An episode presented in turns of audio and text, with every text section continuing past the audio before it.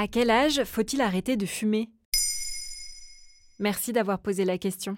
On le sait, les effets de la cigarette sur le corps sont dévastateurs. Pour rappel, on estime qu'en France, 75 000 personnes décèdent chaque année à cause du tabac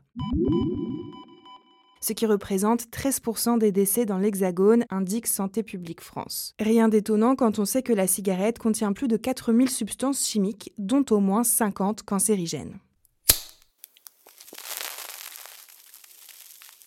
Si on arrive à arrêter, est-ce que le corps se remet complètement? C'est en tout cas ce que semble indiquer la dernière étude d'ampleur publiée le 24 octobre 2022 dans la revue JAMA Network.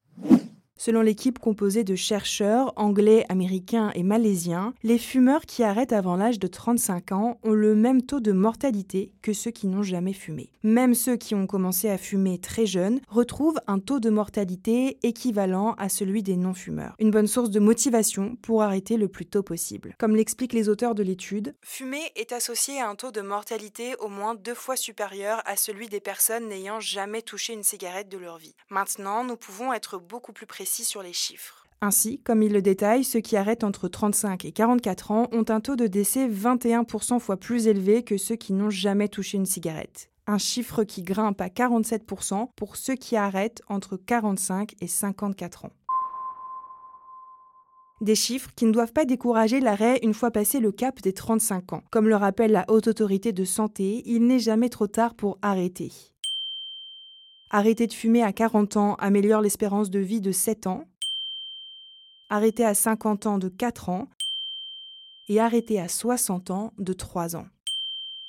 Alors la question, comment faire pour arrêter de fumer? Il existe plein de méthodes, il faut juste trouver celle qui te convient le mieux. Les substituts nicotiniques peuvent être une solution, tout comme l'hypnose ou la méthode Allen Carr.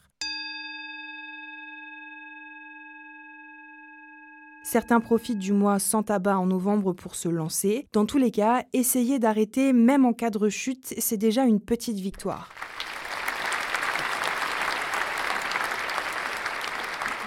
Le site Tabac Info Service propose de nombreuses ressources en ligne, par exemple évaluer sa dépendance physique à la nicotine, établir son profil de fumeur ou mesurer sa motivation pour arrêter, autant d'informations précieuses pour passer le pas.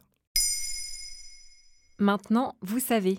Un épisode écrit et réalisé par Olivia Villamy. Ce podcast est disponible sur toutes les plateformes audio. Et si cet épisode vous a plu, n'hésitez pas à laisser des commentaires ou des étoiles sur vos applis de podcast préférés.